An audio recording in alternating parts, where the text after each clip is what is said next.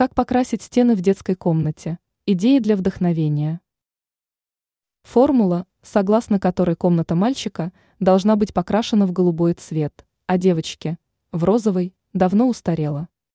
Эксперт сетевого издания «Белновости», дизайнер Юлия Тычина советует выбирать тона унисекс и подходить к выбору цвета для стен в детской, как к фоновой палитре во взрослых пространствах. Поэтому поспешим поделиться с вами современными колеровочными решениями для стен комнаты, отведенной под детскую. При выборе цвета для детской комнаты сторонитесь кричащих и слишком активных оттенков. Вместо этого следует отдавать предпочтение спокойным тонам, так как чрезмерно яркие цвета могут вызвать усталость и раздражение у ребенка. В остальном отталкивайтесь от возраста своего сына или дочери.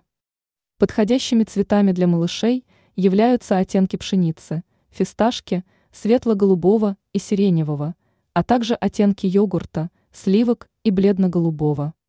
Для младших школьников подходящим вариантом станет или серьезные сдержанные цвета, такие как оттенки бежевого, серый и белый, или насыщенные тона, канареечные, еловые, синие, оливковые. Если же комната принадлежит подростку, то в выборе цвета прислушайтесь к его мнению.